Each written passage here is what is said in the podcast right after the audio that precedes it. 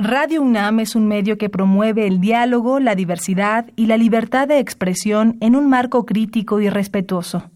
Los comentarios expresados a lo largo de su programación reflejan la opinión de quien los emite, mas no de la radiodifusora. El momento ha llegado. El azul y oro se apodera de tu sentido auditivo. Esto es Goya, Deportivo. Los 90 minutos del deporte de tu universidad.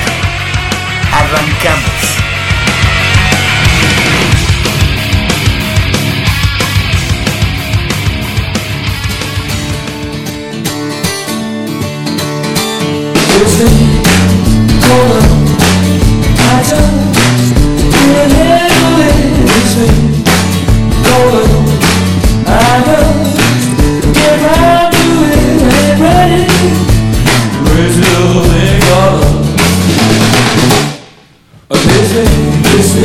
shoulder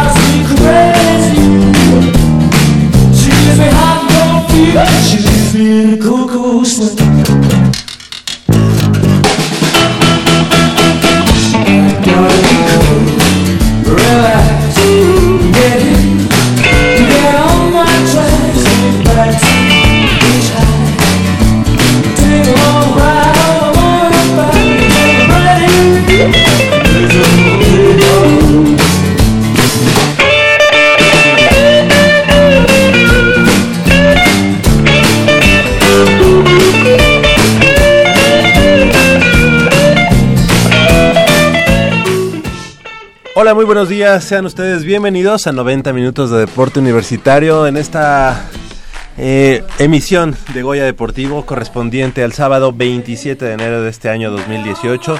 Yo soy Javier Chávez Posadas y les, agradezco que estén nuevamente con nosotros aquí para desmenuzar, conocer eh, y bueno, pues indagar mucho más en el deporte de la máxima casa de estudios de este país. Del otro lado del micrófono nos acompaña como cada semana, perdón, en, eh, el control de los de, pues de la consola de, transmisión nuestro buen amigo Crescencio Suárez en la operación de los controles técnicos así como Armando Islas Valderas en la producción así que los saludamos desde Radio Universidad Nacional aquí en Adolfo Prieto número 133 en la colonia del Valle y para que esté en contacto con nosotros le pedimos eh, que anote esto número 55 36 89 89 55 36 89 89 para que nos llame y bueno, participe con nosotros en estos 90 minutos de deporte universitario. Estamos también a través de internet en www.radiounam.unam.mx, así como a través de facebook.com diagonal Goya Deportivo. Ahí están las eh, distintas, distintas eh, opciones en la, por las que nos pueden seguir la huella. Y bueno pues eh, sean ustedes bienvenidos a 90 minutos de deporte universitario. Como decíamos deporte de la máxima casa de estudios de este país. Y nos me da mucho gusto presentar a mi compañero y amigo Isaac Camarena. Cómo estás muy buenos días Isaac. Muy buenos días Javier. Un gusto de estar con ustedes una semana más. Y como ya lo decías pues un placer un placer tener lo mejor del deporte universitario el día de hoy con nosotros ¿Y por qué no arrancamos de una vez, Javier? ¿Qué te parece? Claro que sí. Cuando son las 8 de la mañana con 8 minutos, pues eh, tengo que, platicarles, comentarles que Matilde Estefanía Alcázar Figueroa, recién egresada de la carrera de Psicología en la Facultad de Estudios Superiores Zaragoza y con 22 años de edad, conquistó tres medallas, un oro en los 100 metros libres en, eh, como campeona mundial de paranatación con registro de 1 minuto 17 segundos 52 centésimos, una plata en 100 metros eh, pecho con marca de 1.40.55 y un bronce en los 100 metros dorso con eh, tiempo de 1.29.12 dentro del Campeonato Mundial de eh, Paranatación celebrado en la Ciudad de México en diciembre pasado. Y bueno, pues nos da mucho gusto tener en esta mañana aquí en Goya Deportivo a Matilde Estefanía Alcázar Figueroa, como ya les decía, egresada de la carrera de Psicología de la Facultad de Estudios Superiores Zaragoza. ¿Cómo estás, Matilde? Muy buenos días. Gracias por estar con nosotros esta mañana. Buenos días y gracias a ustedes por la invitación y pues me siento muy contenta. gracias.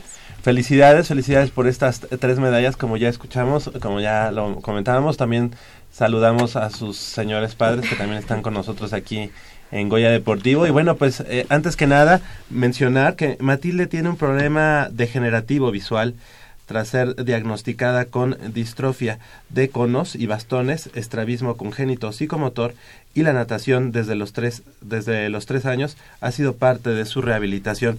Matilde, pues sin duda em, te has eh, sobrepuesto a, a, las condiciones eh, que tienes, en este caso visuales, y bueno, pues esto no ha sido una, un, un freno para ti, para, para en este caso eh, dar de qué hablar, cosas positivas en cuanto a la paranatación. Platícanos un poco de este campeonato mundial.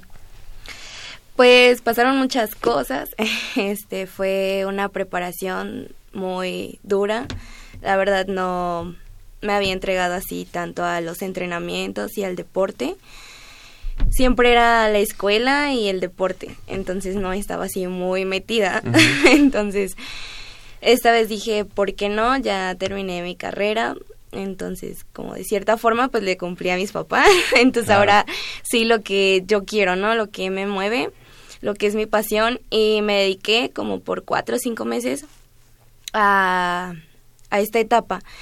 Y fue un cambio muy, muy duro. O sea, la verdad, levantarte a las cinco de la mañana y dobles sesiones, aproximadamente como ocho kilómetros y luego la intensidad y luego tu preparación física, entonces la verdad sí es un desgaste muy fuerte, em, pero pues em, la, palabra, la frase con la que siempre me levantaba era pues por mi sueño, ¿no? Entonces lo que busco y pues soñar es fácil, pero todo sueño tiene su precio, entonces pues tenía que hacerlo eh, a pesar de la fatiga, pero pues ya ese día de competencia pues ahí estuvieron los resultados y pues cuando salí de la prueba me decían, no, pues oro, ¿no? Y pues no sé, era así como, no normal, pero como que no te caía todavía. Entonces ya hasta que era la hora de la premiación y cuando más que nada el himno, saber que tu bandera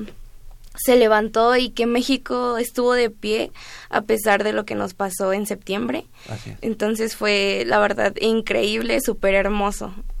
Claro, me imagino y además, eh, pues dando un digno colofón, acabas de terminar también eh, tu carrera eh, en psicología y bueno, pues ahora también las, la cosecha de medallas en, en la paranatación en este en este certamen a quién te enfrentaste a, bueno a exponentes de dónde eh, de Eslovaquia eh, Estados Unidos eh, um, China este um, la India y no recuerdo más.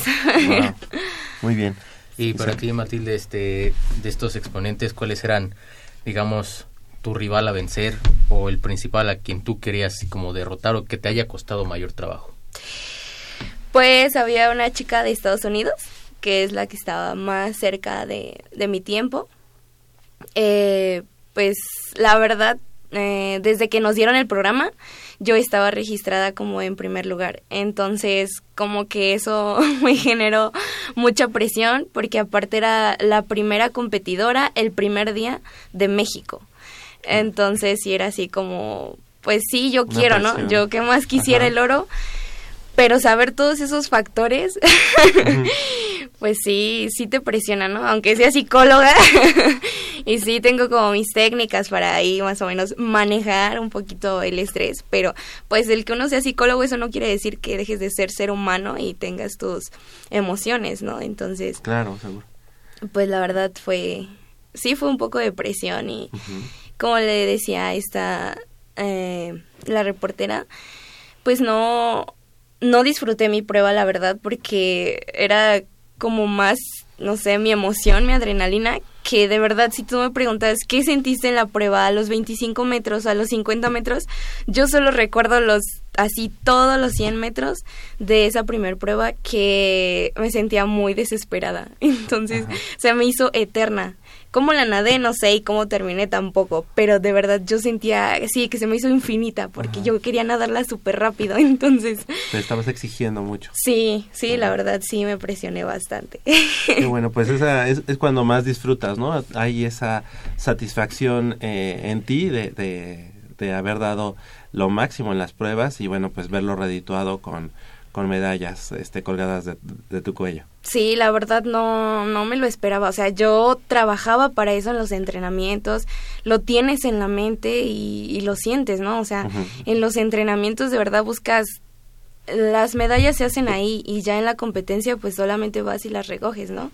Entonces, pero nada es seguro, nada es seguro. Entonces, pues yo también no me podía confiar y cómo saber que las otras eh, participantes no se estaban preparando y de la mejor manera.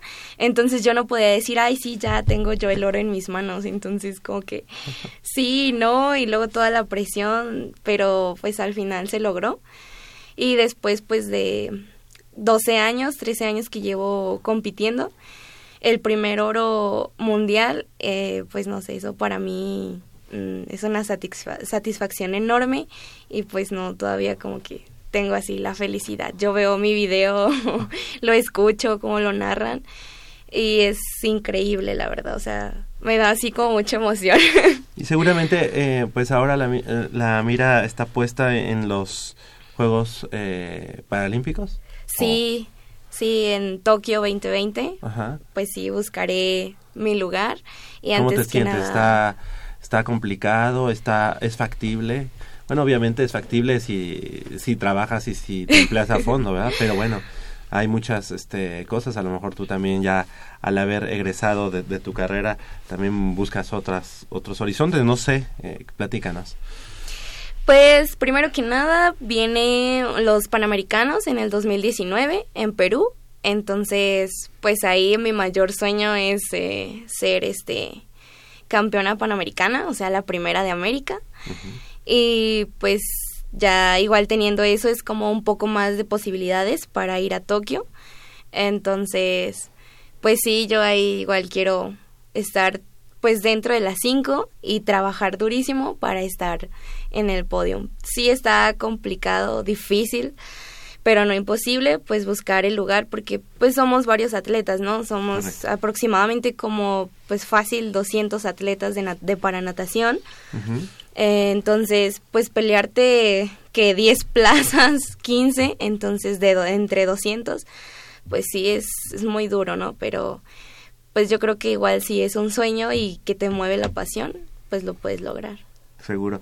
Eh, veíamos un poco de cómo, cómo inició tu, tu carrera en, en, la natación. Eh, inició en una hidroterapia en una alberca de la delegación Iztapalapa y a los siete años ya dominabas eh, los estilos libre y dorso. Después continuaste eh, tu terapia en el Instituto Nacional para Ciegos y Débiles Visuales en la Ciudad de México y posteriormente ingresaste al deporte paralímpico donde has participado en eventos internacionales desde 2011. Tú en esa ocasión cuando empezaste en, en la hidroterapia te imaginaste eh, que alguna vez, que en algún momento la natación sería pues esa pasión que de la que hablas? no, pues yo estaba súper chiquitita, tenía como dos años, tres. Ah, Entonces, pues no, yo creo que pues desde ahora hasta el final, pues mi madre ha sido la que me ha llevado igual por este camino, que es pues increíble, ¿no? Porque pues ella quiso darme lo mejor, rehabilitarme, y pues quién pensaría que esta rehabilitación terminaría ahora en, en estos logros, ¿no? Seguro. ¿Nos puedes platicar un poco de, de, esa, de esas características de, de tu visión, digo, para quien nos está escuchando, eh, ¿ha sido degenerativo esta situación? Mm, sí, es progresivo y degenerativo. Eh, yo pues tengo este distrofia de cono bastón, estrabismo y nistagmos. Eh, pues ya fue congénito desde nacimiento, pues mis papás me, me, contaron que cuando estaba pequeña hay algo que hacen mucho las personas con los bebés, ¿no? Que es que sigan el dedo. Ah. Y pues ellos ahí se dieron cuenta porque yo no lo percibía. Entonces ya me llevaron al doctor y pues sí, efectivamente ya el doctor les dijo que ten, los problemas que tenía y desde ahí comenzaron cirugías y pues un poquito como también para ellos pues no no se lo esperaban, ¿no? Entonces como que como toda madre pues siempre quieren lo mejor y que no te pase nada, ¿no? Entonces ella me contaba que era así como de no poner este cosas de vidrio eh, en la casa pues las como lo más fácil para no chocar y pues que no tuviera accidentes, ¿no? Y pues las terapias, rehabilitaciones, eh, actividades de la vida diaria, que era que yo aprendiera a vestirme sola, a comer, a servirme las cosas, o sea, a ser independiente. Y pues el psicólogo, porque pues es de mucha ayuda también para nosotros. Digo, como niño, pues no sé, lo sientes así de que no tienes realmente la idea, ¿no? La noción de lo que es tener una discapacidad hasta que pues vas a una escuela regular porque mi mamá siempre pues confió en mí, ¿no? En mis capacidades y no fue así como, no, pues yo voy a buscarte un, un CAM o algo así para que ahí no te pase nada, ¿no? Y sea como más fácil para ti. No lo hizo, al contrario, fue así como pues supongo que ella pensó de yo sé que mi hija es capaz de salir adelante, lo puede dar, sí, a lo mejor de diferente forma y le va a costar un poco más que los demás, pero pues no importa, ¿no? A final de cuentas, pues yo creo que es en el contexto en el que más adelante así vas a estar, o sea, no hay como una zona exclusiva para personas con discapacidad, o sea, tienes que buscar trabajo de igual forma en el mismo contexto que los demás. Entonces, pues sí, y al día de hoy, ¿cuál es el porcentaje de, visión que, tienes? Híjole, pues es algo, un tema así muy duro. Eh, me tocaron muchas cosas en el 2017, porque a partir del 2015 yo fui a un campeonato mundial igual en Glasgow y ahí un clasificador pues me dijo, es que tú ves más. Eh, pues yo qué más quisiera, ¿no? Realmente que el progresivo y degenerativo fuera para mejorar y no para retroceder y pero yo no llevaba unos estudios con que avalarle que pues mi problema seguía avanzando, ¿no? O sea, que era el mismo. Y él decidió ponerme en una categoría visual más alta. Entonces, pues eso me afectó un poco. Y yo decía, no, pues es que, o sea, está imposible que yo pueda nadar como esas chicas. Y no porque no tenga la capacidad, pero sí yo considero que el sentido... Solamente tú sabes cuánto. Sí, ¿no? Y el sentido visual realmente sí influye y influye bastante. O sea, tú comparas los tiempos de las chavas ciegas que nadan con unas chavas que ven demasiado, o sea, que ven bastante y pues sí está totalmente disparejo, ¿no? Entonces, digo, no quiere decir que no seamos capaces, pero sí hay algo de diferencia en cómo nadar, o sea, es muy distinto. Sí, hay que ponerlas en, igualdad, ¿no? De circunstancias. Sí, claro, no, yo pongo una 13 a nadar con gogles totalmente oscuros y pues no creo que de los tiempos que realmente da viendo, ¿no? Ok. Entonces, pues ya yo metí una protesta porque a mí se me hacía injusto, la verdad, porque pues te digo, o sea, te repito, yo no estaba consciente de decir, ah, no, sí, pues sí veo más, ¿no? Entonces, pues a mí sí me molestó y de cierta forma me pegó, ¿no? Porque fue así como es el coraje, ¿no? Y yo decía, pues no, ya para qué pelear, para qué todo. Sí, yo sé que los tiempos están complicados, como una categoría 13, entonces, pues ya mejor así dejo la natación. E-, esa categoría 13, ¿cómo se, o sea, cómo se maneja? ¿Es dependiendo el grado? El grado de visión, sí. Una S13 es aproximadamente que ve como a 8 metros, 7 metros. Una S12 es con debilidad visual, pero ve, percibe a unos 4 o 5 metros. Y una S11 es que vea a un metro o medio metro y ya sea que sean ciegos totales o luz y sombra o así. Pero de todas maneras, una S11, si todas así, por ejemplo, haya una ciega, una chica que no vea nada y en mi caso que veo a medio metro, eh, a final de cuentas, en la prueba, en la piscina, estamos en igualdad porque nadamos con gogles totalmente oscuros. O sea, de verdad ni siquiera se ve la luz, está así negro, negro. Entonces... ¿Y cómo te guías? Mm, pues tienes que trabajar muchísimo la técnica, eso te ayuda bastante y pues sintiendo el carril ya sea que tú buscas, tienes un lado como por el que te guías más, te acomodas más, ya sea el izquierdo o el derecho, y pues vas nadando y vas sintiendo así el carril en, en los hombros o los brazos. Así. Y por ejemplo, Matilde, ¿nos podrías decir ahorita cómo son esos entrenamientos? ¿Cómo haces el entrenamiento? Sí, eh, pues yo aprendí también de esto porque a mí me dieron esta nueva clasificación en julio del 2017 entonces, pues te digo, yo estaba perdiendo visión. Me pegó muy fuerte emocionalmente porque pues a finales de carrera y te exigen demasiado y buscan nuevas herramientas para cómo salir adelante. En la natación, este cambio de clasificación, yo sentía un miedo impresionante porque decía, pues ya es julio y se supone estaba programado el mundial para septiembre. Entonces yo decía, en un mes y medio, en dos meses, ¿cómo le voy a hacer, no? O sea, de verdad yo no supe cómo fue, cómo pasó que me pudiera adaptar muy rápido. Eh, pero, pues se escucha feo, pero por algo pasan las cosas. Y pasó lo del temblor, entonces se recorre hasta diciembre y eso pues de cierta forma me ayuda para una mejor adaptación, un desplazamiento.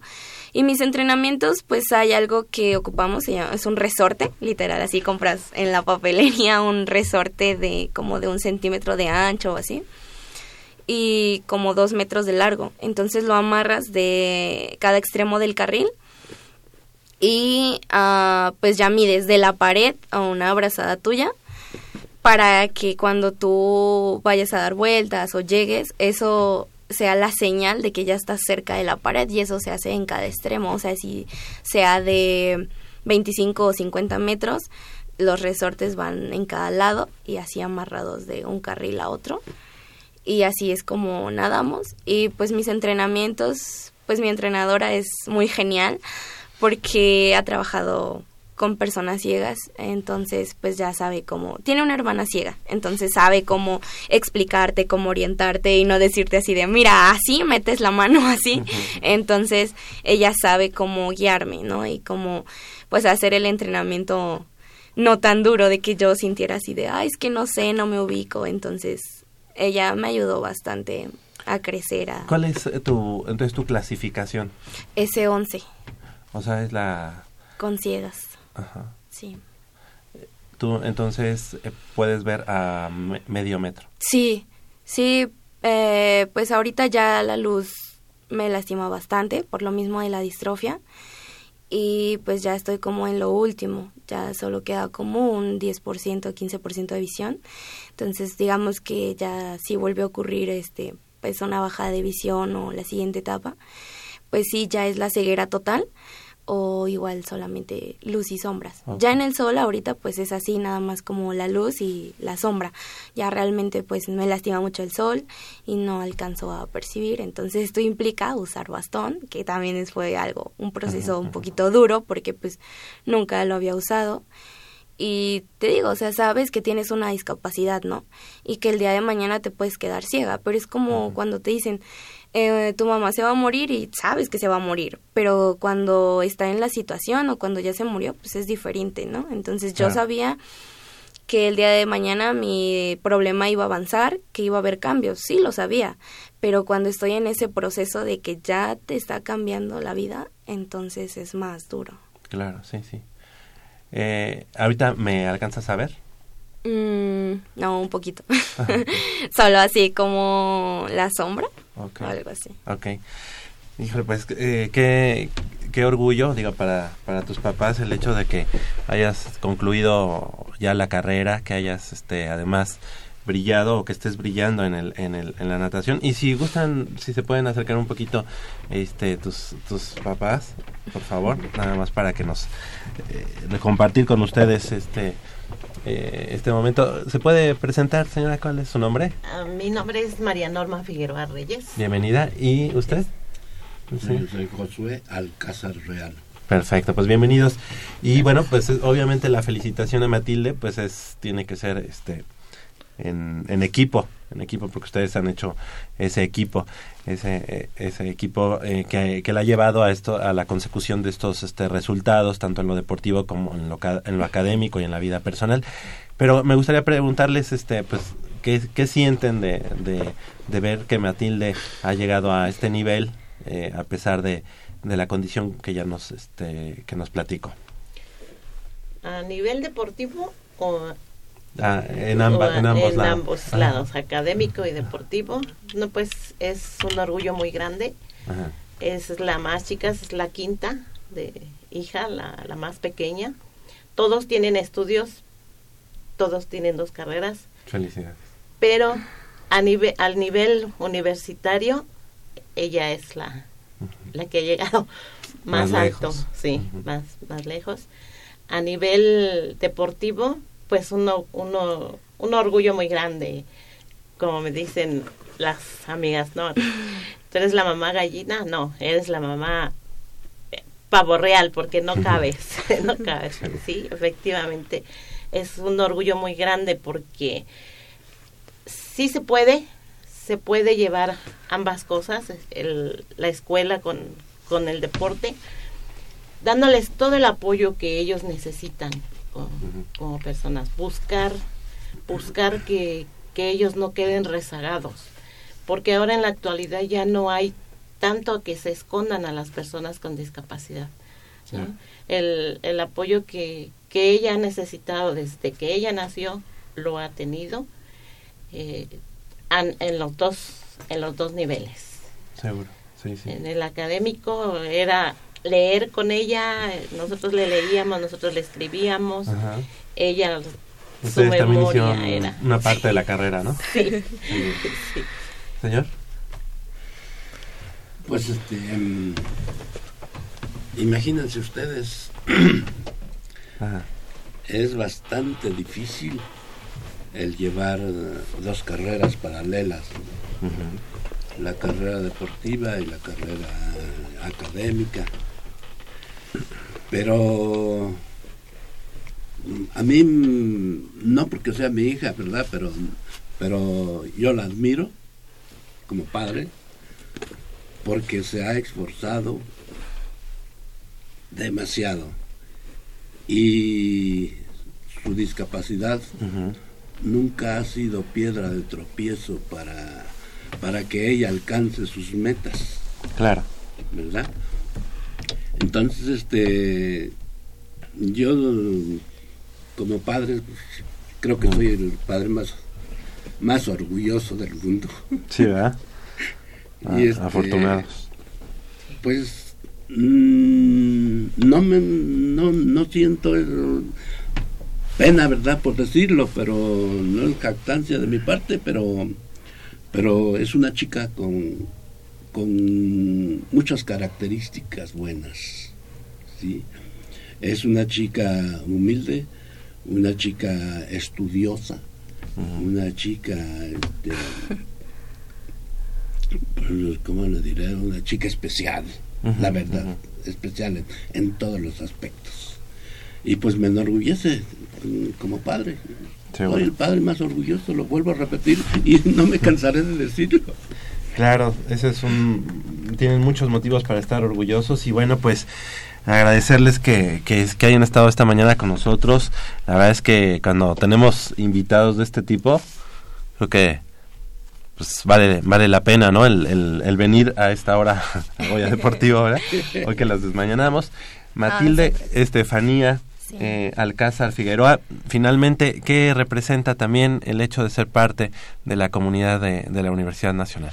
Uy, no, eso para mí es increíble. O sea, yo desde que estaba en la secundaria, igual sabía pues gente, ¿no? Así, ya chavos grandes, que ¿en dónde estudias? No, pues en la UNAM. Y simplemente esas siglas es como, decir, es que yo quiero, ¿no? Yo quiero ser de la UNAM y así. Entonces, pues ya desde que estaba en la prepa, eh, que nos dieron la bienvenida, no sé, para mí eso era así súper emocionante, igual que una medalla, de verdad era así como, wow, estoy ¿En qué dentro prepa de- ibas? En las 7. Prepa 7, ahí en la viga. Sí, entonces era así como emocionante, estoy dentro de la UNAM y pues cuando los logros científicos o, ah, es que en la UNAM, así, y he tenido pues ya ahorita amigos, ¿no? De que es que quiero hacer el examen en la UNAM y está muy difícil entrar, es que la UNAM y así como cosas buenas, ¿no? Claro. Entonces... Ahora tú eres una motivación. Ajá, para es así como de, ay, sí, la verdad, pues la UNAM es la UNAM.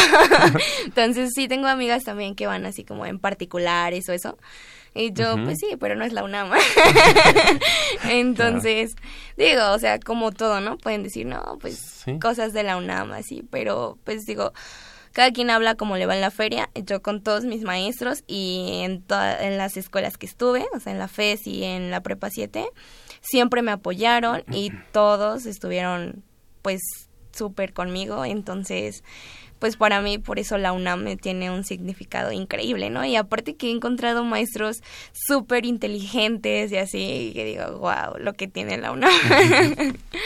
Matilde, te queremos agradecer que hayas estado esta mañana con nosotros. Felicidades, la verdad, este, espero que esta sea la primera, pero no la última vez que nos acompañas aquí en Goya Deportivo, porque eso va a hablar que, que tienes muchos, muchos resultados positivos, tanto en el aspecto personal, profesional, como en el aspecto deportivo. Así que que sigan los éxitos, eres seguramente una motivación para muchas personas.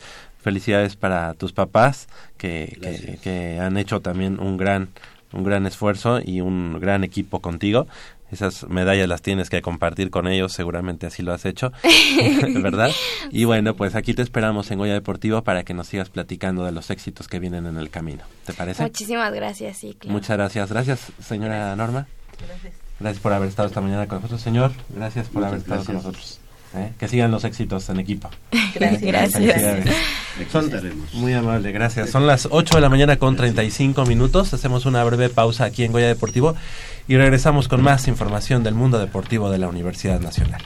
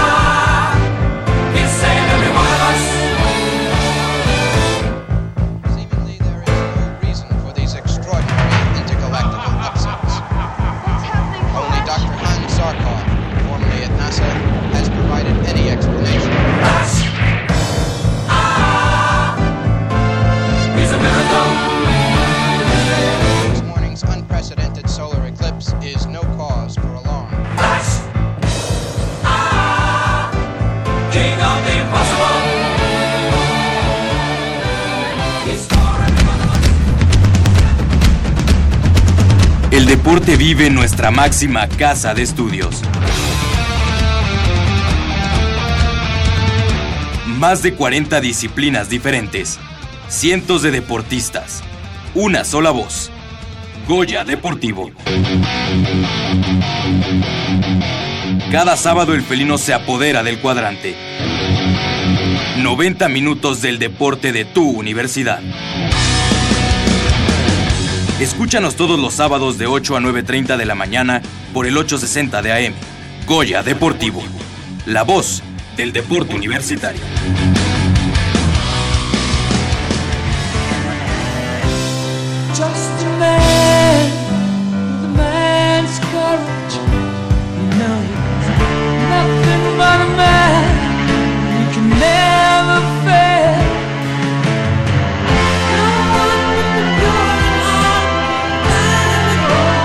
8, las 8 de la mañana con 37 minutos estamos de regreso aquí en Goya Deportivo y bueno pues le damos la bienvenida a nuestra compañera y amiga Michelle Ramírez Corral. ¿Cómo estás, Mitch? Buenos días. Buenos días, Javier. Muy bien, muy contenta de, de esta entrevista que tuvieron con Matilde. Fíjate que em, es una situación un tanto que la gente normalmente no se pone a pensar todo lo que la gente con debilidad visual este puede llegar a pasar, ¿no? Eh, en torno a esto también quiero saludar a nuestro amigo Enrique Ortiz, nos llamó desde Zapopan, Jalisco. Ah, le mandamos un saludo al licenciado. Muy buenos días. Gracias. Exactamente, nos, nos manda un saludos a todos aquí en el programa Goya Deportivo, en especial a Javier. digo. Gracias. Buen amigo y a toda su familia también. Le mandamos un saludo. Sí, este, dice que le encantó la entrevista con Matilde, que, que que está muy agradecido por estos espacios que le damos a, a toda la, la comunidad universitaria y sobre todo a la gente que está destacando en el deporte, porque, ¿por qué no? Aquí siempre como, como cada sábado tenemos la primicia de todas estas eh, logros, logros deportivos, ¿no? Es que, ¿sabes qué? Ahorita que estábamos platicando con Matilde y que nos plati bueno, que escu- bueno, leía yo eh, la ficha que nos presentó nuestro productor Armando Islas, eh, de pronto uno no valora lo que... Lo que tiene. Ajá. Claro, claro. Estoy completamente de acuerdo porque sí, es tan normal para nosotros venir, este, a lo mejor manejar, a lo mejor este llegar, subir corriendo la escalera y estar aquí, no sé, Sí, cualquier sí. cosa. Y hay personas que ni eso pueden hacer. Ajá, y, y, y, y a los y a lo que llegan, o sea, los logros que tienen, pues es como para, precisamente como le decíamos, motivar, motivar a la, a la gente y bueno, pues eh, si hubieran estado ustedes aquí, eh, a- precisamente a medio metro de este Matilde y que te, te confiese que no te puede ver, es sí es este, Eh, algo- Es impactante, Ajá. es impactante porque, como te digo, cualquier cosa que nosotros hacemos, agarrar nuestro celular, ver, hacer lo que sea, no valoramos esos pequeños detalles de la vida que para ellos son enormes, enormes y, y muy significativos, porque eh, en ello tal vez les puede ir la vida, ¿no? Claro, y, y digo, ya no nos metimos más en, en esa situación, pero este, digo, tú pensarías que pues que la ciencia al día de hoy es tan está tan avanzada, tiene tantas cosas, pero llega el momento en el que te dicen, pues, o sea, la salud es lo más importante y no te puede y no hay este vuel- no hay vuelta atrás, ¿no? O sea, no puede no puede detener esa esa disminución de visión que va que tiene al día de hoy y este y lo sabe no Sí. o sea lo sabe sabe que va va a seguir este viendo cada vez menos y que al día de hoy pues eh, a mí que estábamos prácticamente a medio metro no me podía ver o sea veía una sombra nada más y, y, este y sí es impactante eso y saber que va a llegar un momento en el que no va a haber este, Moraleja del día de hoy, Sí. valoren cada No. cosa que tienen en su vida, a sus papás, sus actividades, cualquier cosa de su vida, valórenla mucho porque no sabemos en qué momento de repente ya no tenemos alguna de ellas o todas de ellas, todas ellas. Así es. Y bueno, pues, ¿qué les parece? Si así, orgullosamente y con mucho, mucho, mucho,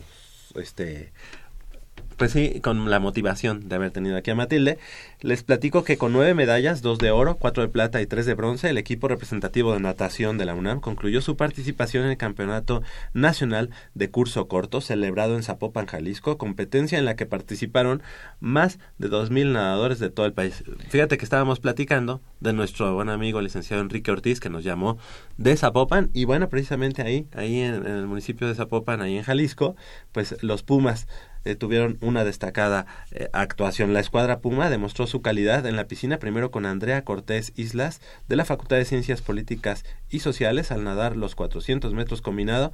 Y bueno pues ella eh, la estudiante del sexto semestre de la carrera de Relaciones Internacionales también conquistó dos platas, primero fue el oro y dos platas en 17 y mayores así como en primera fuerza en los 200 metros mariposa.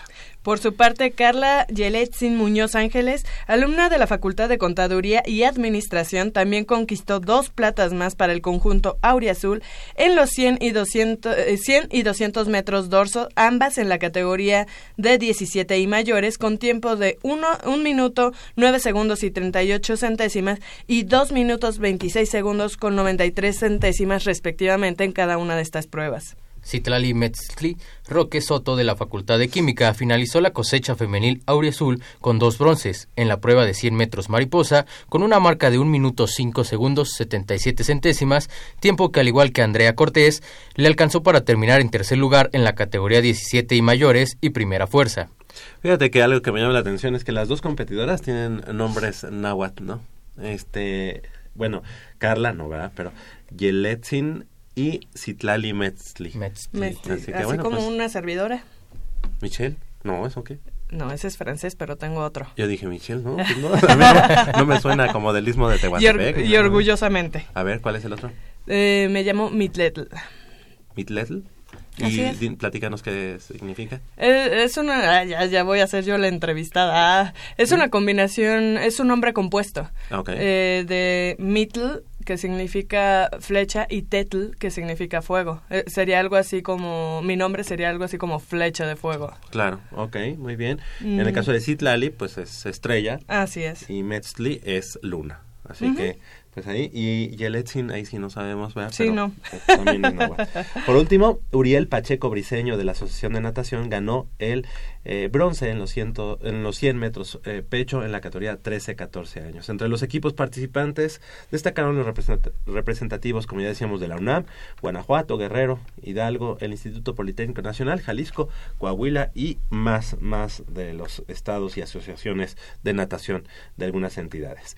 Si les parece, platicamos, platicamos ahora de una auténtica fiesta deportiva fue la que eh, tuvo como escenario el estadio de prácticas Roberto Tapatío Méndez la semana pasada allá en Ciudad Universitaria luego del triunfo de la selección mexicana sub-19 de fútbol americano sobre el cuadro de San Diego Stars and Stripes de Estados Unidos por 40 puntos a 16 en el America's Bowl 2018. ¿Qué tal? ¿Qué tal estuvo, Mitch? Tú también, eh, Isaac, ahí estuvieron. La verdad es que este equipo de San Diego, pues, prometía más, ¿no? Sí, definitivamente yo, yo los veía como con más... am, más armas, más eh, actitud, más eh, sí, y lo- los digo, a final de cuentas, eh, pues no pudimos ver sus entrenamientos y, y sí traían una muy buena logística eh, el equipo de San Diego Stars and Stripes, pero eh, sí como que nos quedaron a deber un poco en la cancha. El, eh, no fue sino hasta el final del partido que pues sacaron el, la anotación del orgullo y, y pues ya no se fueron en ceros, pero a- al principio sí le- el, el equipo mexicano pues sí pues les pasó un poquito por encima, ¿no? Sí. Sí, ¿no? Y a pesar, aunque hayan sacado el punto, también lo, fallaron su punto extra, ¿no? Y como decías tú, Michelle, lo hablábamos la semana pasada, esperábamos que dieran pues más Sí. batalla. Creíamos que a lo mejor México no iba a ser capaz de, de derrotar al equipo, pero que le iba a servir como, como una preparación, ¿no? Y ya a lo mejor platicando tú y yo fuera del aire ese día en el partido, no sé si lo recordarás, Mitch, decíamos que en realidad pues no habrá servido mucho para el equipo mexicano, pero pues es una situación que a lo mejor llenó de motivación a nuestros chicos.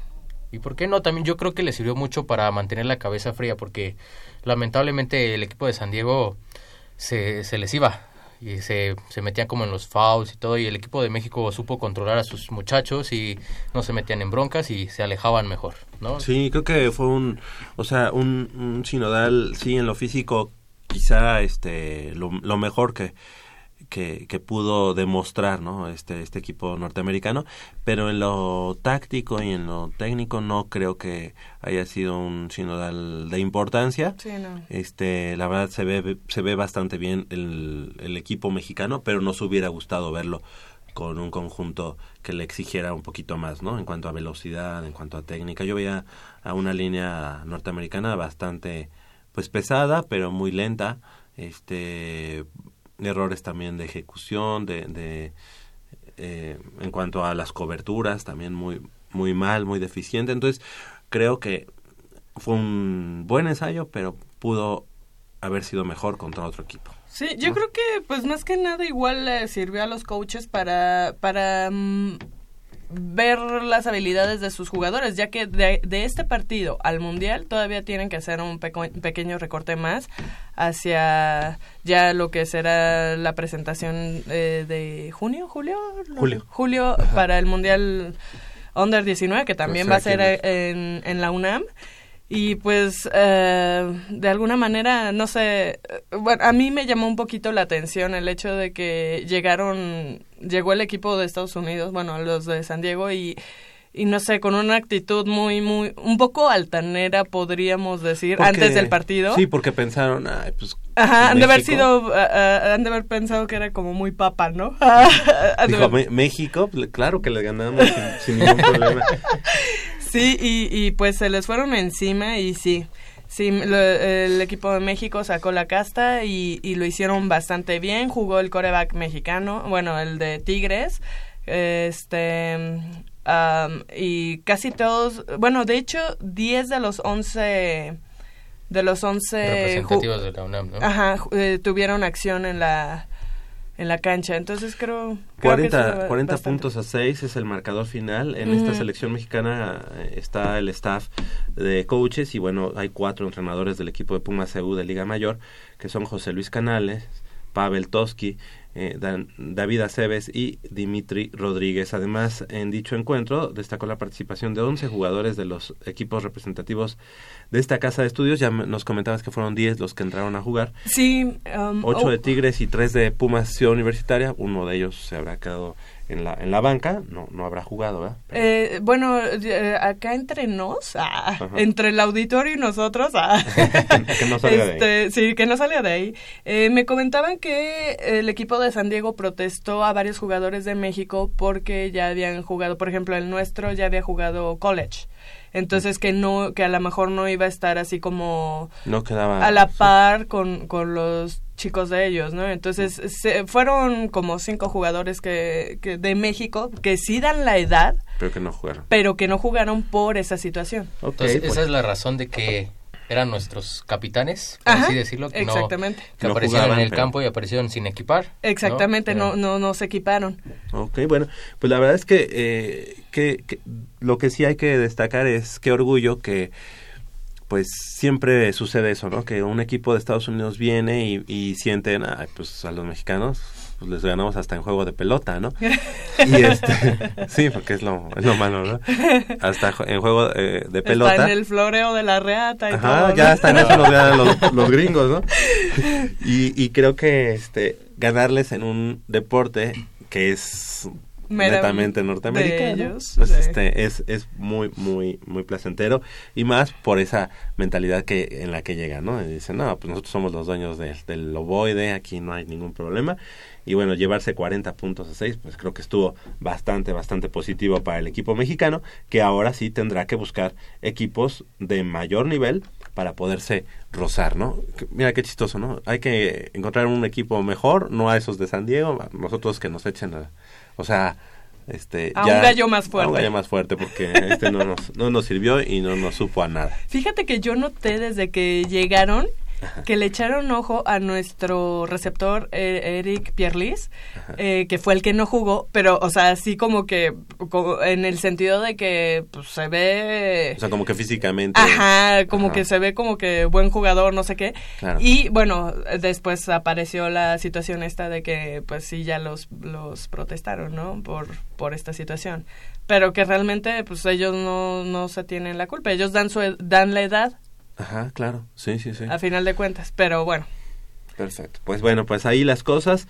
40 puntos a 6, el, el marcador final y la victoria del equipo mexicano, Under 19, eh, sub-19, enfrente, enfrentando a este conjunto de San Diego de cara a lo que será el Mundial de la Especialidad, eh, a celebrarse, como ya decías, allá en Ciudad Universitaria.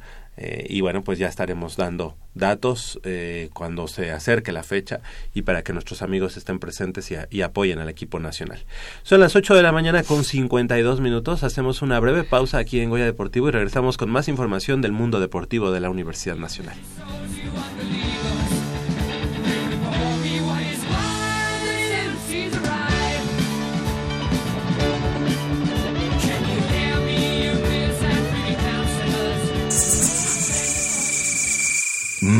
Está buenísima.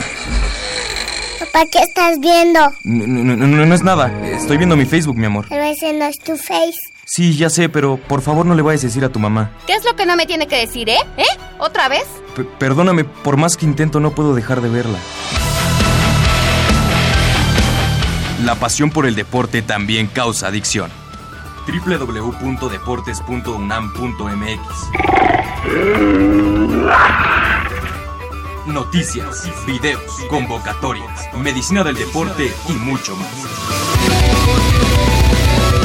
www.deportes.unam.mx El deporte de la UNAM también está en la web. Goya Deportivo, la voz del deporte universitario.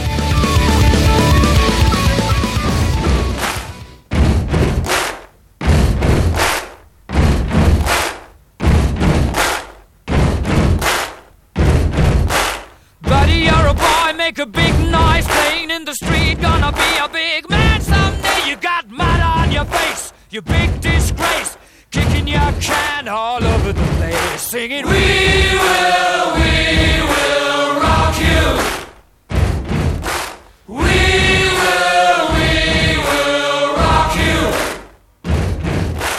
Buddy, you're a young man, hard man, shouting in the street. Gonna take on the world someday. You got blood on your face, a big disgrace, waving your banner all over the place. 8 de la mañana con 54 minutos, estamos de regreso aquí en Goya Deportivo y bueno, pues para platicar eh, también sobre las, eh, las Pumas, las Pumas de la universidad que estarán enfrentando, pues eh, bueno, que el empate sin goles que se dio la semana pasada allá en el partido entre las Pumas y las Monarcas Morelia, correspondiente a la jornada 3 del clausura 2018 de la Liga MX Femenil, resultado que coloca a las dirigidas por Iliana Dávila en el cuarto lugar del grupo 1 con cuatro unidades y este sábado enfrentarán a Veracruz en el estadio Luis Pirata Fuente en, eh, a las 9 de, de la mañana allá en el puerto de Veracruz. Así que, bueno, pues las Pumas se están quedando rezagadas ahí en, este, en, los primer, en estas primeras tres jornadas. Eh, empezaron, estaban en el lugar 3, me parece, y ahorita ya cayeron al lugar número 4. Y pues son dos semanas en las que mm, los partidos son eh, en calidad de visitante y bueno pues así se reducen también las posibilidades de conseguir los tres puntos esperemos que contra Veracruz puedan eh, lograr estos tres puntos y con eso pues no no despegarse del, del grupo puntero no Así es, Javier, porque tal vez ya nos tenían un poquito mal acostumbrados, ¿no? La temporada pasada donde pues estaban dando buenos resultados las chicas, nos tenían pues digamos ilusionados, ¿no? Más que el cuadro varonil que pues, Pero lamentablemente nos dio. un empate, pues tampoco es algo malo, ¿sabes? No, no, no, para nada. No, siguen ahí y además fue apenas la jornada 3, pero quieras o no, pues sí ya se están rezagando porque, eh, te digo, la jornada anterior empezaron como, como eh, el sembrado 3 y ahora van como el sembrado 4. O sea, ya una semana después ya están un escalón más abajo. Entonces necesitan sí, ir sumando de tres puntos porque si no va a ser complicado este la, la clasificación. Ya vimos que la temporada pasada se quedaron ahí a la orilla y no sí. pudieron este llegar a la, a- a la liguilla también de, de esta Liga MX. Y algo importante, creo que al equipo de Veracruz en la temporada pasada fue a uno de los que le ganaron de manera eh, más contundente, si mal no recuerdo.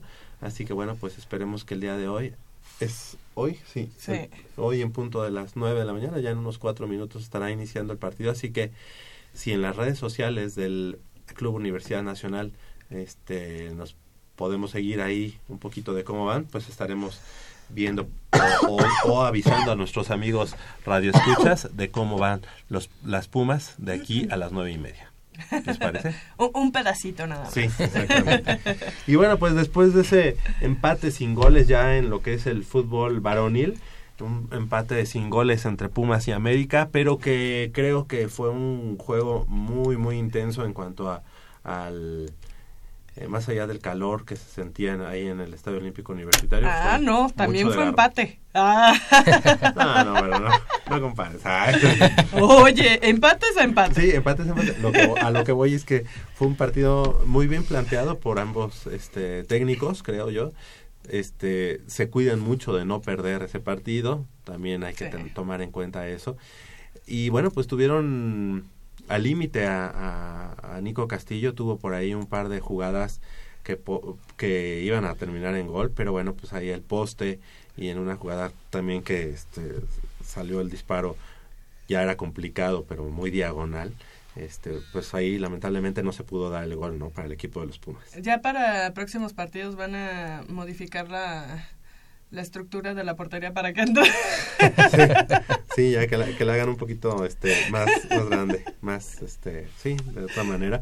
Porque sí, el equipo de los Pumas falló por ahí varios, varios intentos de gol.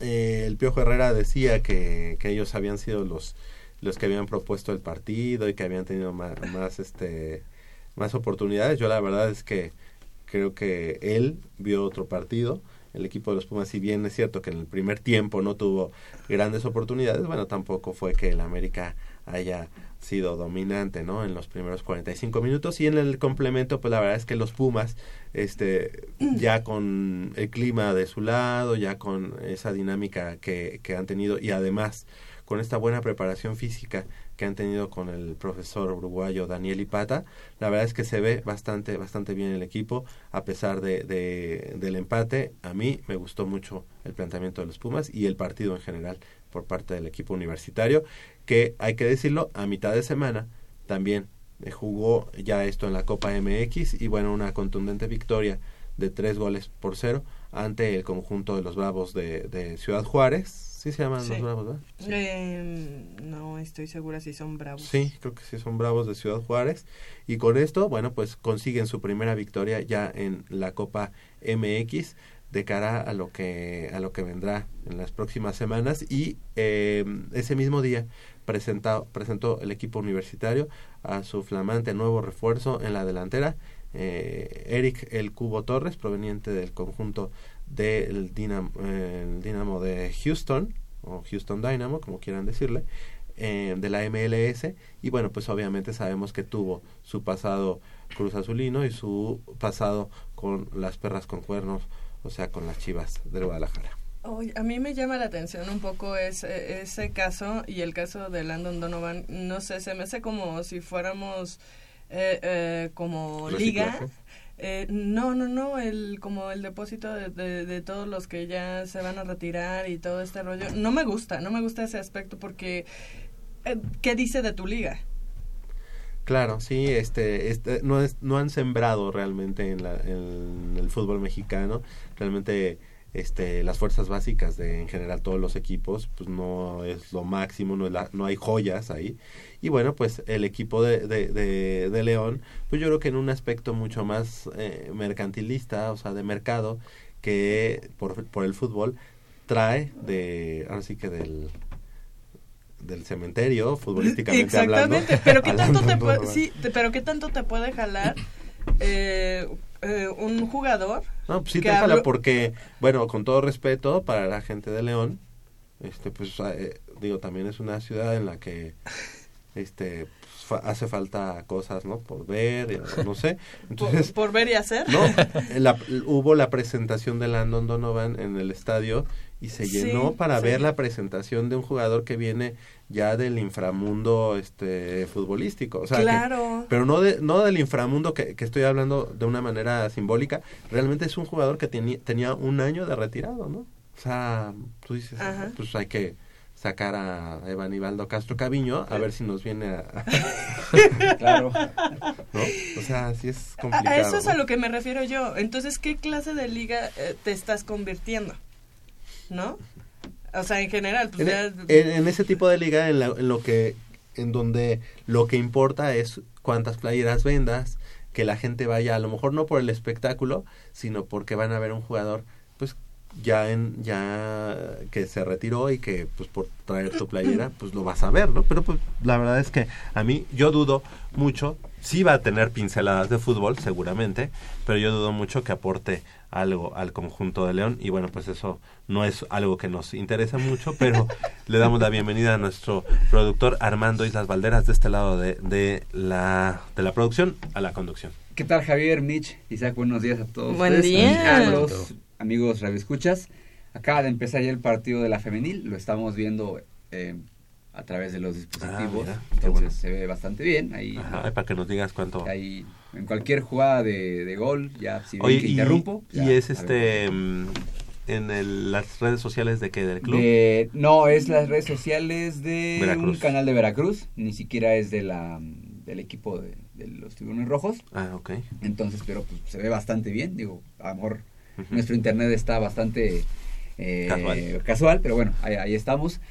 Y del partido de contra América, eh, sí, un partido que yo creo que se esperaba más por ser el partido que, que representa, por ser un clásico eh, capitalino. Me parece que Pumas, yo no sé si, o sea, sí lo planteó bien, pero siento que salió también un poco como respetando demasiado a, a- al América. El América sí realmente Eh, y no es porque lo digamos aquí, pero no trae nada, no, no, no se le ve nada, no se le ve con qué. Los refuerzos que trajo, yo creo que es más bien obedeciendo a esta parte de, de a ver cuántas playeras vendo, a ver cuántas, este, pues como llenarme de refuerzos por llenarme, ni siquiera es porque los necesiten. Eh, bueno, evidentemente el francés eh, Jeremy Menez no ha debutado, lo hará hasta esta semana. Andrés Ibarwen también, pues no, No pudo, No pudo. mostrar nada. Nada, nada, Tuvo nada. muy poco tiempo. también. Y en cambio Pumas, eh, con la llegada del Cubo Torres, yo tampoco no sé qué tanto lo pueda necesitar.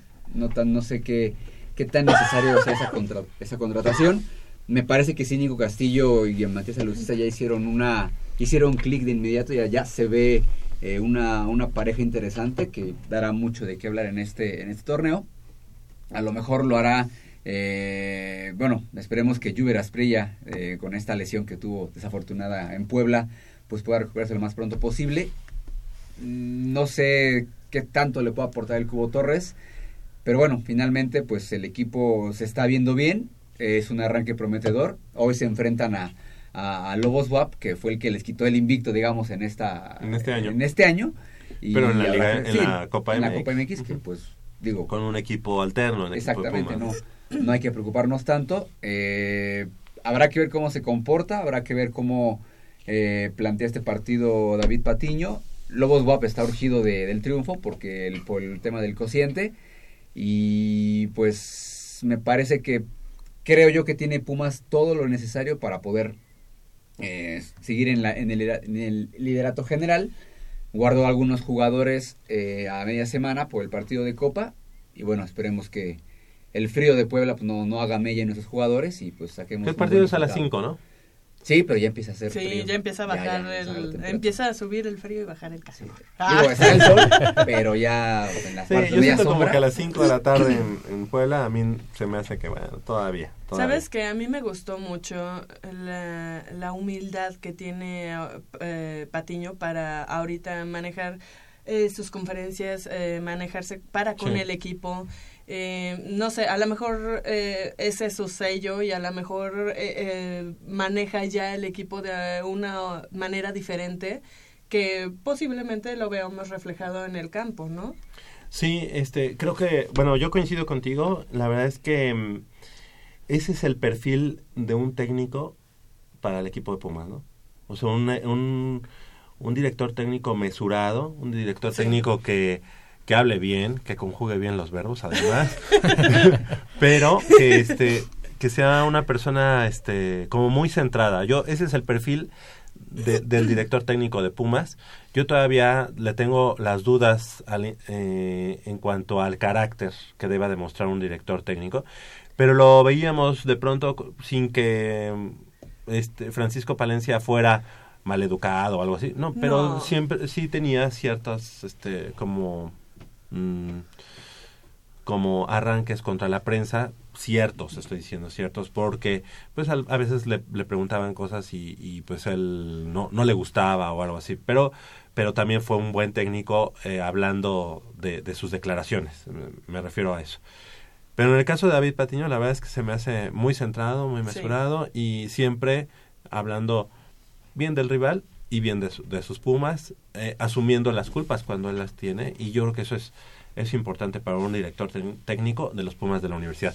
Y también algo que me llamó mucho la atención y que creo que es muy positivo y hay que comentarlo es el miércoles pasado que fue el partido de la Copa MX en donde Pumas presenta a un conjunto alternativo con jugadores de la de la cantera este un triunfo importante vemos en la foto al final del, del partido que está Alejandro Rivas en el vestidor Ajá. a pesar de no haber sido convocado y de Claro. ser un extranjero este mm, del equipo digamos del, del primer equipo Claro, claro. Ajá.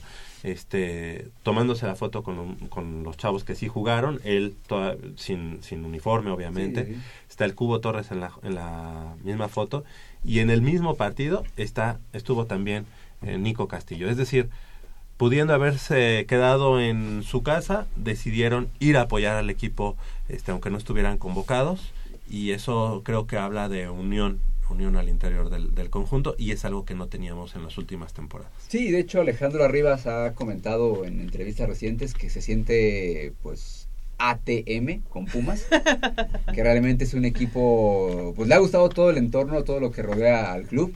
Digo, ahí hizo una comparación con un equipo de España, con el Atlético de Madrid, por todo lo que representa eh, el Atlético de Madrid allá en España, que es un equipo de garra, un equipo que sí tiene mucha afición, que tiene muchos seguidores, pero que no es tan grande como los otros dos, el Real Madrid y el Barcelona. Ahí como que la comparación no me gustó, pero bueno, finalmente la intención o lo que quiso decir es que realmente está en un gran equipo, en un equipo de los grandes de México y se le ve contento, se le ve contento y de hecho en la en el primer partido contra Atlas que tuvimos la oportunidad de estar por allá, en la conferencia de prensa, bueno, evidentemente es David Patiño, que ya lo comentaban ustedes, habla, eh, es un tipo educado, es una persona centrada, sin que no le gusta acaparar los reflectores. Y después nos subimos a la zona mixta, que ahí pues ahí sí es como un tache, no, la, no, al, no al equipo, pero sí a algunos jugadores, ahorita voy a decir por qué. Eh, sale primero arriba en la zona mixta y pues obviamente la gente, o los reporteros vamos y preguntamos y ya, se para, ¿no? Digo, finalmente es una práctica que en, en el fútbol español tiene, ¿no? Ah, O sea, muy si normal. te hablan y pues te tienes que parar y contestas. ¿Y sí se detuvo? Y se detuvo y sí, obviamente ya hablando del partido contra América, desde, ya- desde ya conectado, ¿no? Sabemos que es un partido que, no, que el, el equipo no puede perder. O sea, sabe en dónde está parado y se ve que, que tiene el compromiso de, de- de- de- hacer huesos viejos con, con Pumas, ¿no? sí. Eso es Sí. muy, muy loable de su parte.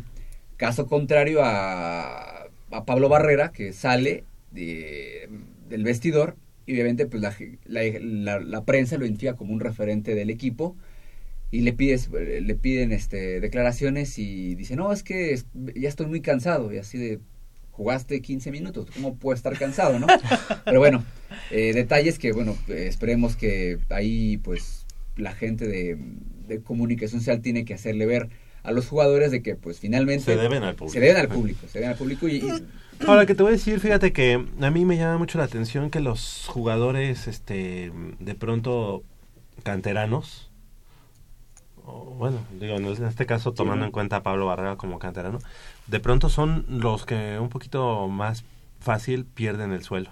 Sí. O sea, este, yo he visto ciertas eh, actitudes de ese tipo, como ya decías, en Pablo Barrera y en David Cabrera. Como que son jugadores no muy, este... Pero no será un factor idiosincrático. Eh, que, que porque sean de la cantera o por... Eh, o por- porque pues normalmente no sabes manejar esas situaciones y te, te, te vas creciendo y a lo mejor vas perdiendo el piso, ¿sabes? En cambio, si, si, si vienes un poquito, o no sé, a lo mejor mi comentario también lo es, este, si vienes ya del extranjero, sabes lo que son otras, ajá, ya, ya sabes lo que son otras ligas, ya sabes eh, qué terreno estás pisando, ya sabes, ¿Sabes? muchas cosas a mí, de, a mí lo y- personal, a mí no, no me convence y no me deja feliz el que Pablo Barrera sea considerado el capitán de los Pumas. O sea, y más por ese tipo de actitudes. Imagínate que ese tipo de actitudes tenga el capitán del equipo de los Pumas. A mí, la verdad, no me, no me parece.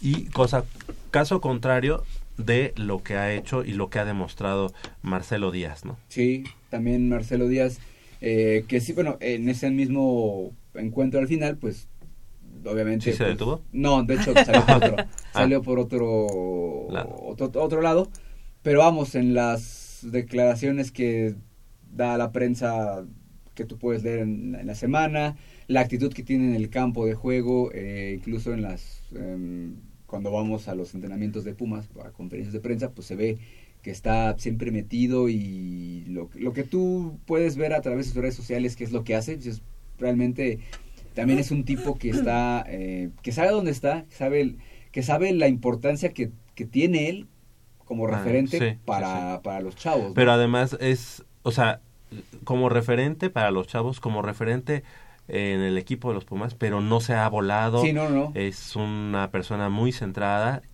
Eh, ya nos platicaba un poco eh, Polo, Polo García de León, que de su pasado, ¿no? Del pasado que Ah, él claro. venía de un, de una, pues un estrato muy, este, con Bajo, muchas, ajá. sí, muy bajo, con muchas carencias en su niñez, que perdió a su padre, que más adelante perdió a su madre. Entonces, yo creo que ese tipo de cosas lo han hecho una persona humilde, ¿no? Claro, y humilde en este en el sentido humano, ¿no?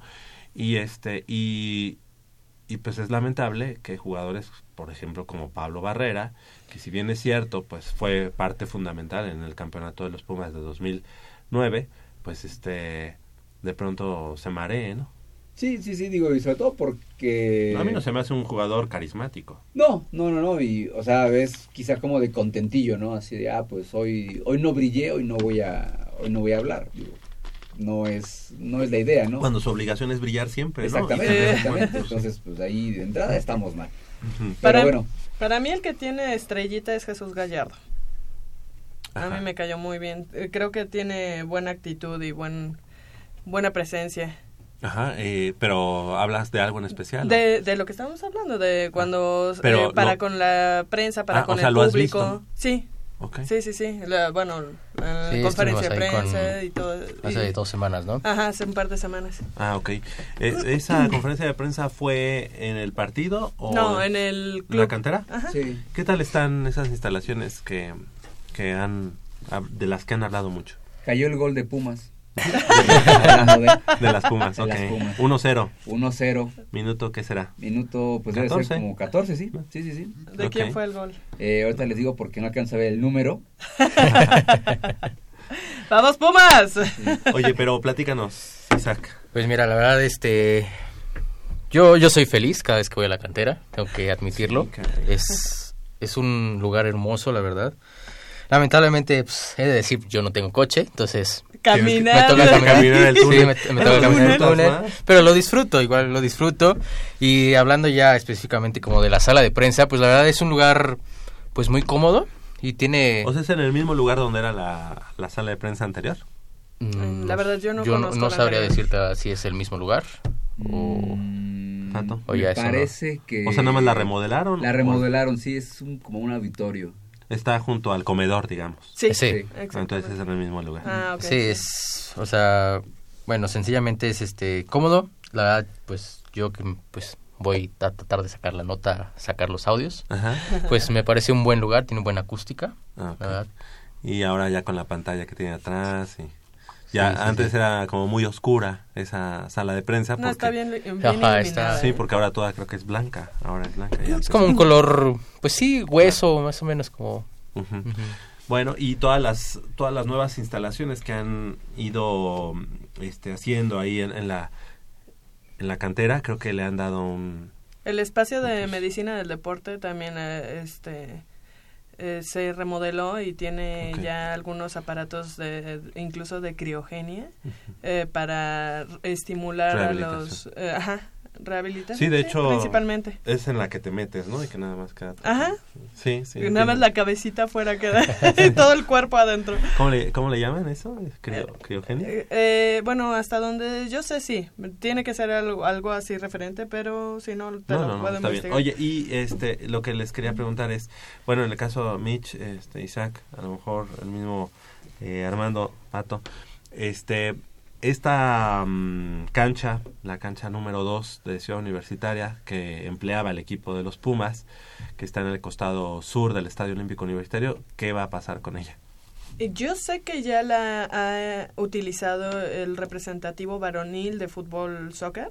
Ajá, estudiantil. De- estudiantil, de, claro, de, la- de nuestra universidad. Por cierto, que ayer gan- le ganaron a la Universidad Panamericana en tanda de penales. Ujú, ujú. Eh, y van muy bien en su en su campeonato universitario, eh, cosa que no lograban hace tiempo. Los dos chicos van mar- marchando muy bien. Hasta donde sé, ellos han utilizado esa cancha, pero pocas veces, realmente bastantes pocas veces. De ahí en más, si no no sabría decir ya a entrenar. Ok, entonces eh, podemos imaginar, podemos pensar que esa cancha va a ser para la Dirección General del Deporte Universitario. Pues podría ser, sí. Como Bueno, un, sí. fue como un trueque, ¿no? Ajá. Por ahí, Ujú. este, hay que recordar que este polideportivo, Alfredo Hart Elú, pues se llamaba, ¿no? Se llamaba y ya en este momento lo está utilizando precisamente el Club Universidad Nacional, Mm. está en fase de construcción de la cantera 2, la cantera 2, o sea que eh, esas instalaciones de Avenida del Imán, donde originalmente era planeado un polideportivo, bueno, serán del Club Universidad Nacional para una, una segunda cantera. Híjole, no sé qué tan bueno o qué tan malo sea eso. A mí no me agrada. Natalie Ávila, la autora del gol. de. Este está en otra cosa. ¿eh? Sí. No, no, no, quedó que nos Sí, iba a estar... Sí, está bien, está bien. este, Interrumpiendo. sí, Ah, y Les exactamente. advertí que iba a interrumpir. Sí, porque de por sí hay pocos espacios. De hecho, muchos deportes se, se empalman para poder hacer sus entrenamientos y... Que de todos modos creo que estuvo mal manejado por la Dirección General de Deporte Universitario, porque este mm, habían veces en que estaba vacío, ¿no? Y se hablaba Sí. así como de que iba a ser como como un deportivo, ¿no? Como, Pero que, des- iba- como pero- que la gente externa podía hasta entrar pagando, ¿no? Sí, pero desde sus inicios también eh, de- eh, el hecho de, bueno, la, la construcción del polideportivo realmente de- dejó un poco que desear, porque... La estructura estaba muy mal. Eh, la estructura y algunos detalles más, porque, bueno, si tú como deportista vas a entrenar ahí a pleno rayo del sol, no, no hay más que un árbol en el cual te puedas guarecer del sol. Eh, y, y realmente las... La, de- bueno, yo no sé, yo no entrenaría ahí definitivamente. Yo siempre entrené en la, en la pista de calentamiento y la verdad, la sombra que te brinda, te puede brindar un árbol es muy reconfortante para a veces los extenuantes ejercicios que tienes que hacer o, o dos horas continuas que tienes que estar haciendo ejercicio y todo eso. Realmente sí resulta un poco duro, duro para los entrenamientos. Pues sí, finalmente es algo des- desgastante, ¿no? Y yo creo que lamentablemente pues el día de hoy no nos acompaña Itzel, ¿no? Que es la que ha tenido la fortuna de entrar al Harpelú en un par de ocasiones, ¿no? Con los chicos sobre todo, cuando ha ido a hacer las entrevistas.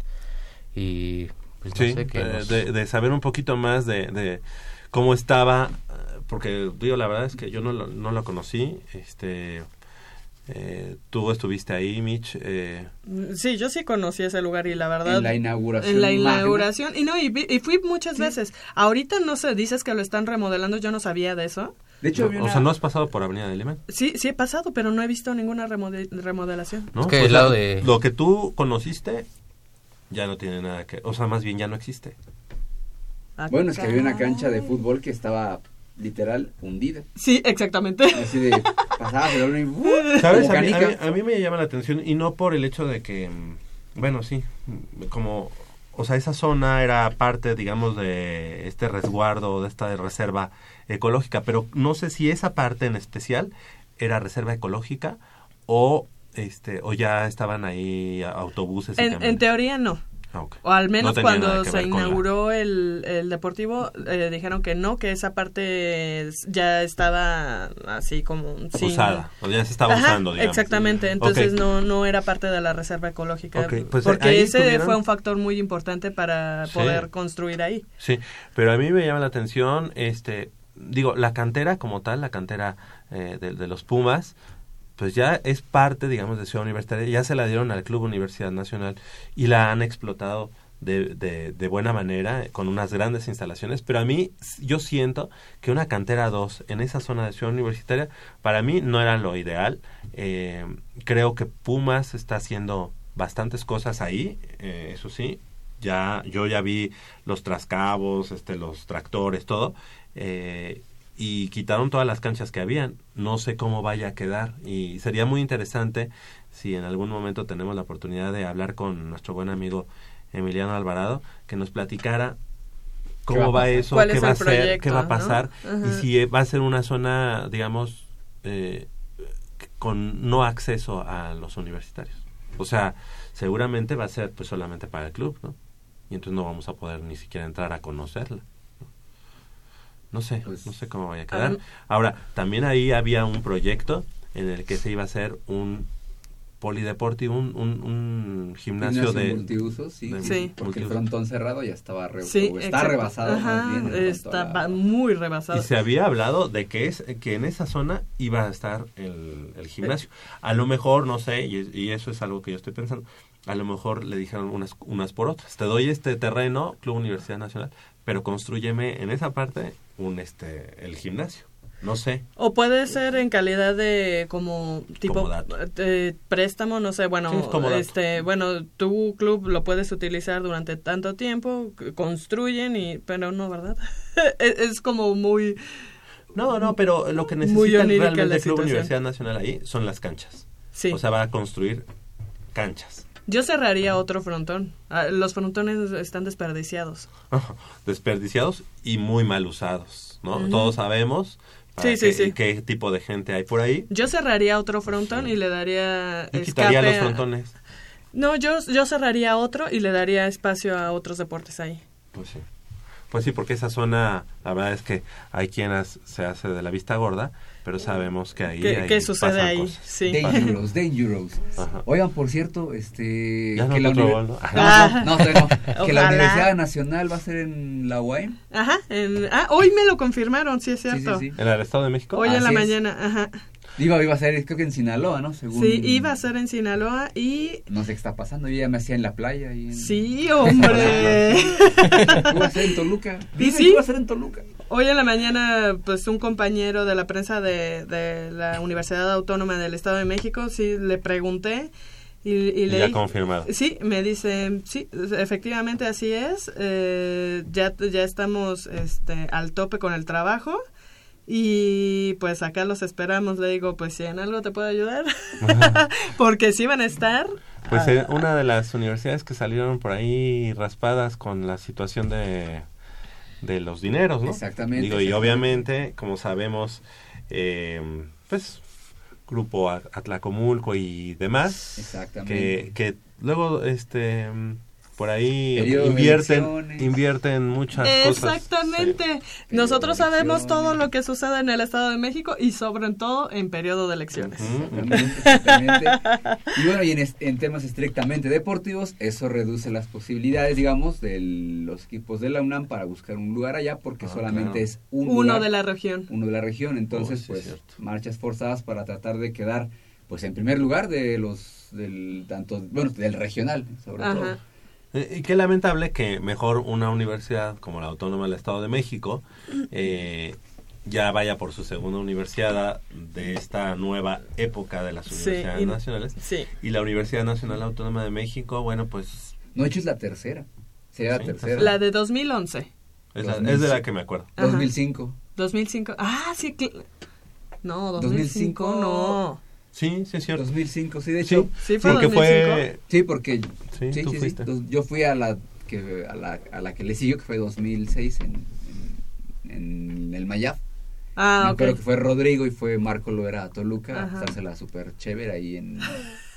Sí, con el, con el señor Sosa. Sí, sí, sí. Con En paz descanse.